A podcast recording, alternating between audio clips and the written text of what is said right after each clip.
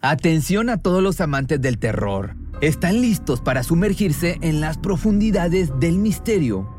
Pues les presento Archivos Perdidos, el podcast que explora las historias más escalofriantes de México. Archivos Perdidos no es solo otro podcast de horror, es una experiencia única que te lleva de la mano a través de historias como si estuvieras ahí mismo, viviendo los eventos junto con los protagonistas. La producción del podcast es impecable, con una narración cautivadora, efectos de sonido envolventes y una música que te sumerge en cada narración. Y si has vivido algo inexplicable, envía tu historia al correo archivosperdidos.genuinamedia.com y únete en este viaje a lo desconocido. Y no olvides también seguirlos en Spotify y Apple Podcast para no perderte ningún episodio. En resumen, si eres un amante de los misterios y las historias intrigantes, Archivos Perdidos es una adición, un complemento obligatorio a tu lista de reproducción.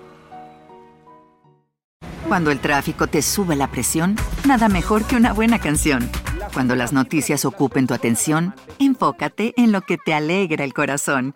Y cuando te sientas mal, un buen médico te ayuda a sanar.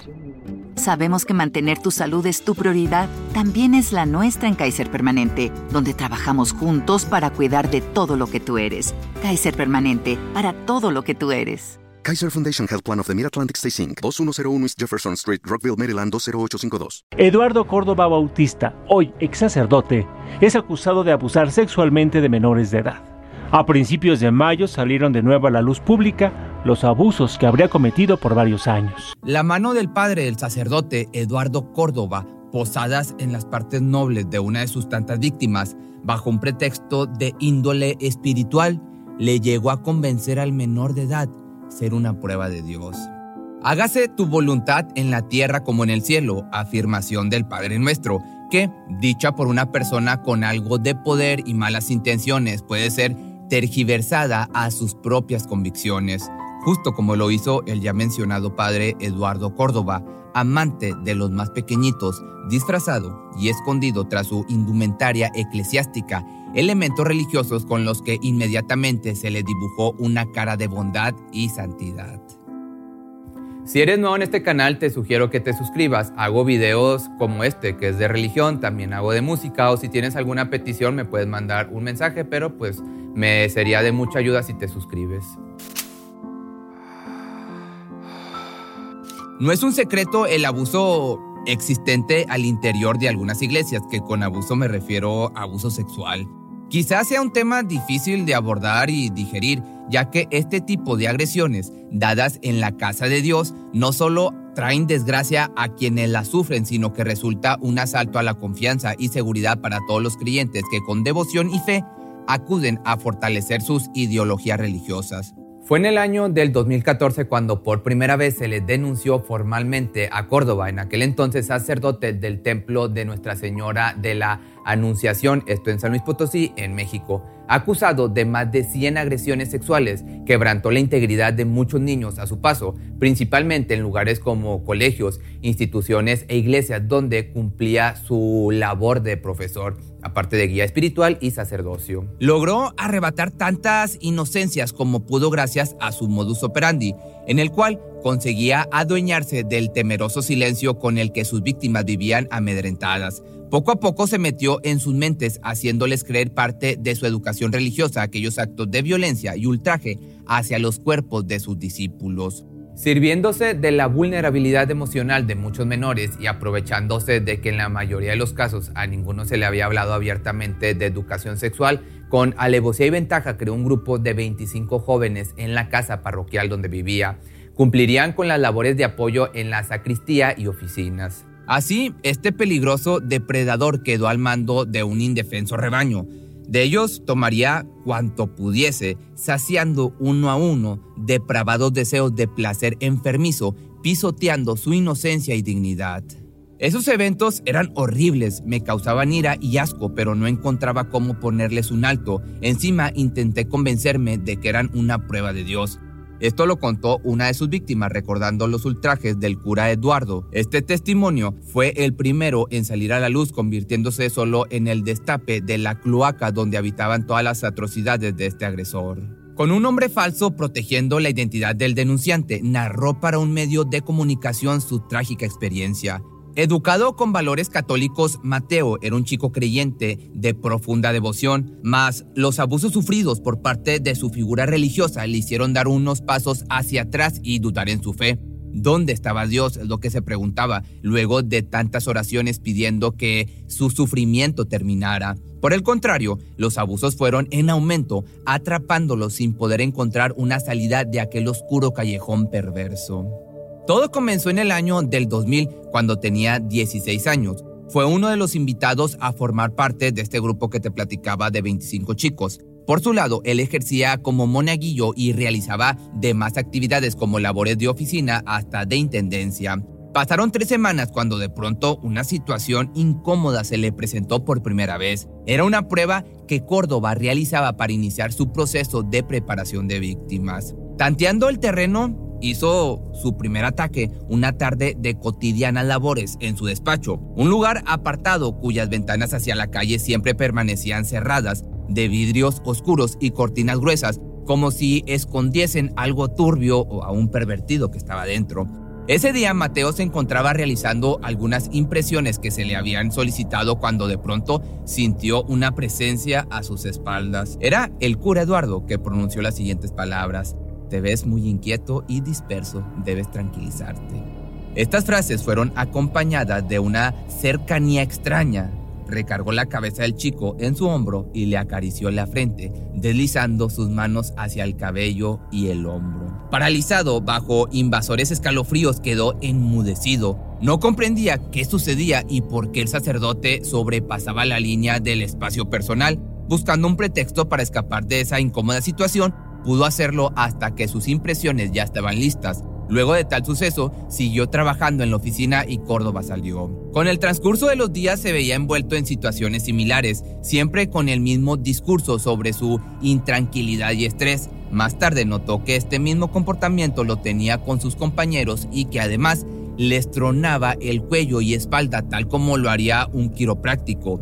Algunos incluso lo buscaban para ello. Yo nunca tuve ganas de acercarme así a él. No me gustaba. Esto fue lo que declaró el testimonio esto último.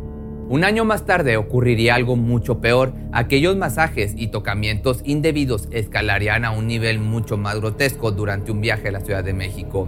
Eduardo Córdoba debía acudir para atender algunas responsabilidades como apoderado legal de la Iglesia Potosina ante la Secretaría de Gobernación y la Arquidiócesis Primada de México. Con esta travesía por delante le hizo saber a su grupo de jóvenes que no le agradaba viajar solo, por lo tanto, le pedía a Mateo que lo acompañara. El chico aceptó sin imaginar el infortunio que le tocaría vivir. El trayecto se realizaría en autobús y fue en este lugar en el que por primera vez las manos del sacerdote descenderían más allá de su frente, cabello y hombros, bajo la misma premisa de siempre, relaja tu mente.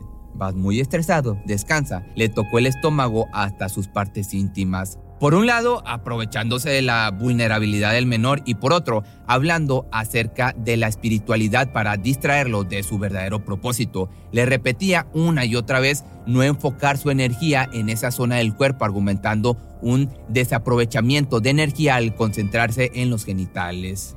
Mateo absolutamente, ya te podrás imaginar, nervioso y asustado, quedó estupefacto ante los hechos. No pudo hacer nada hasta que de pronto el cura le dijo que se retiraba al asiento de atrás a descansar mejor. Al llegar a la ciudad solo tenía una pregunta en la mente. Se cuestionaba el por qué había actuado de esa manera, por qué hizo eso, era lo que se preguntaba. Yo pensaba que Eduardo Córdoba no era una mala persona, que me quería ayudar, busqué darle un sentido positivo a las cosas, traté de no verlo como algo malo. Estas fueron las palabras de Mateo. Sin embargo, al llegar al hotel, todo iba a empeorar. El hombre se quitó la indumentaria eclesiástica quedándose solo en ropa interior y encima de esa escena enfermiza y bastante cochina, tuvo la irresponsabilidad de ofrecerle alcohol al menor de edad para, digamos, entre comillas, celebrar el gran paso que había dado en el autobús, señalando su nuevo demonio de emociones y mente. Esa misma noche, este pervertido se metió en la cama de Mateo, aunque semidesnudo, no se atrevió a mucho a ir más allá, digamos, de estar cerca del joven hasta el día siguiente. Posteriormente, el viaje concluyó sin nuevos tocamientos o abusos de cualquier tipo. pero esa travesía fue la primera de cinco más que le continuaron. Las siguientes acciones de Córdoba fueron un poco más sutiles. Con una nueva estrategia aumentó el número de horas en las que tenía a los jóvenes bajo su poder, sirviéndose de las fechas importantes como Pascua, fiestas decembrinas e incluso retiros juveniles. Les invitó a dormir en la parroquia bajo la justificación de iniciar las labores pendientes más temprano. Inicialmente, a Mateo le dio un trato especial pidiéndole quedarse en su habitación. Esto con el único motivo obviamente de continuar con su abuso, ahora propasándose de peor manera. Eduardo repitió aquella grotesca escena del autobús, pero esta vez le obligaría al muchacho a tocarlo a él en sus partes privadas. Lo obligaba a dormir sin ropa, le miraba cuando se tomaba un baño, y estas acciones aumentaron paulatinamente. El agresor cada día quería más. Ya no se conformaba con tener a su merced la voluntad y la inocencia de Mateo, sino que sumó a su lista de delitos los nombres de más víctimas que ingenuamente comenzaron a quedarse a dormir en la parroquia. Algunos en su alcoba y otros en la alcoba de al lado.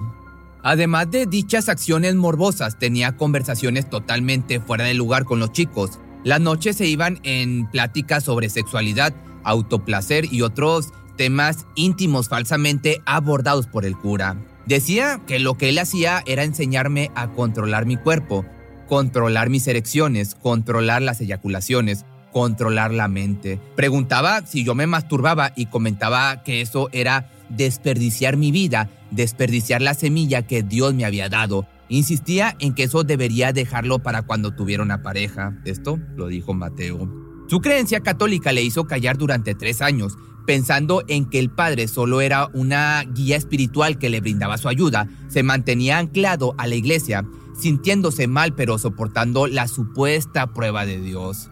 Córdoba no paró ahí, por el contrario, solicitó a Mateo llevar a algún amigo cercano y así fue como llegó a José, un chico que también resultó víctima de sus atrocidades, pero con otra mentalidad un poco más madura, pudo tomar la decisión de despedirse de la iglesia y fue quien finalmente ayudó a Mateo a salir del círculo enfermizo en donde este sacerdote lo tenía cautivo. Él me decía que me saliera, no me presionaba, entendía que no era tan fácil, fueron las palabras de Mateo, y optó por reducir el contacto al máximo con su agresor. El final de la pesadilla inició cuando se le pidió a Mateo un sexto viaje a la Ciudad de México, al cual se negó rotundamente. A pesar de estar confundido y de no querer molestar a su familia, quienes le tenían un gran aprecio al padre, juntó todo su valor para declinar esta petición frente a sus padres y Córdoba, quien acudió a su hogar para persuadirlo de obligar al chico a realizar las labores de acompañamiento. Ese día, el joven salió huyendo de su casa y se dirigió a donde vivía José, y fue justamente ese momento en el que, entre lágrimas, desespero, pudo expresar su sufrimiento. Habló con la madre de su amigo contándole todo. Al poco tiempo, la hermana de José, quien no estaba al tanto de la situación, comenzó a realizar sus propias indagatorias. Le parecía muy extraño que su hermano hubiera renunciado de un día para otro a la iglesia. Te voy a hacer dos preguntas y quiero que me las contestes con la verdad. Se rumora que el padre Córdoba toca a los niños. ¿A ti te pasó eso? Por eso dejaste la iglesia, le preguntó a Mateo, quien con la voz temblorosa y la sangre helada dijo entre sollozos sí. Esta violencia psicológica y moral ejercida por el padre a decenas de niños finalmente se hizo pública por familiares de la víctima quienes luego de tanto tiempo lograron abrir los ojos y darse cuenta de que la persona a la que le encargaban a su hijo era nada más y nada menos que un amante de los menores. La familia de Mateo presentó una queja en contra de Eduardo. Fue dirigida a Luis Morales Reyes, quien encabezaba la arquidiócesis de San Luis Potosí. Sin embargo, la respuesta de este no fue la esperada por los denunciantes. Las únicas acciones en contra del acusado resultaron aberrantes e inesperadas, puesto que solo se determinó cambiarlo de sede y hacerlo capellán de una comunidad religiosa. Sintieron como el mundo se les vino encima luego de esta absurda resolución. Era una nueva oportunidad para el agresor de atacar a más niños en otro lugar, que aquí la pregunta es qué clase de justicia les estaban ofreciendo. Esto dio paso a un argumento de encubrimiento por parte de la arquidiócesis de San Luis Potosí, ya que aunque tenía pleno conocimiento de los hechos, fue omisa y actuó en complicidad con el sacerdote. Temiendo por la integridad de cualquier menor de edad que se cruzara por el camino de esta persona detestable, la familia de Mateo no se daría por vencida y emprendería un camino en busca de verdadera justicia. Con el paso de los días se sumaron nuevos testimonios similares. Las víctimas iban en aumento y corroboraban la información de la omisión de las autoridades eclesiásticas para proceder a favor del sacerdote, aún y conociendo las quejas en su contra desde el año 2003. Sin embargo, no fue hasta el 23 de mayo del 2014 cuando el Tribunal Eclesiástico de la Arquidiócesis de San Luis Potosí realizó su primera denuncia por el delito de abuso sexual en agravio de menores de edad, atribuyéndosele más de 100 agresiones, de acuerdo a las víctimas que se sumaron y denunciaron su brutal experiencia. Esta denuncia en el mes de junio procedió a una orden de aprehensión por su presunta responsabilidad en la comisión de los delitos de privación ilegal de la libertad, abuso sexual calificado, corrupción de menores y violación equiparada. Con la suma de 18 denuncias formales por pederastría en su contra, el sacerdote Córdoba se dio a la fuga, desapareció del ojo público y como consecuencia, los denunciantes comenzaron a exigir su pronta captura con mayor fervor. Un año más tarde, otras víctimas de más años atrás reclamaron a la arquidiócesis potosina el encubrir al padre Córdoba, así como también acusaron al entonces presidente del arzobispado, José Carlos Cabrero Romero, de haber sugerido que ya no tenían derecho de demandar justicia, puesto a que aquellas agresiones habían ocurrido muchos años antes. Para el 2016, aún con el acusado prófugo de la justicia, el fiscal general del estado, Federico Garza Herrera, declaró en su administración que se estaba realizando las averiguaciones necesarias para dar con el paradero de Eduardo y aseguró que las nuevas denuncias en su contra también se integrarían al nuevo sistema de justicia penal que entró en vigor en el estado a partir de ese año. Posteriormente, a las dos semanas intervino la Interpol girando una ficha roja contra Córdoba Bautista, situación que lo señaló desde entonces como uno de los más buscados por esta organización. Debido a nulos resultados, se comenzó a considerar la creación de un fondo de recompensa para quien diera información útil de su paradero. No obstante, para el 2021, la Fiscalía General del Estado aún no podía dar cierre al caso y ante la presión de las familias afectadas y víctimas de este hombre prófugo de la justicia, el fiscal Garza Herrera declaró que las indagatorias aún continuaban.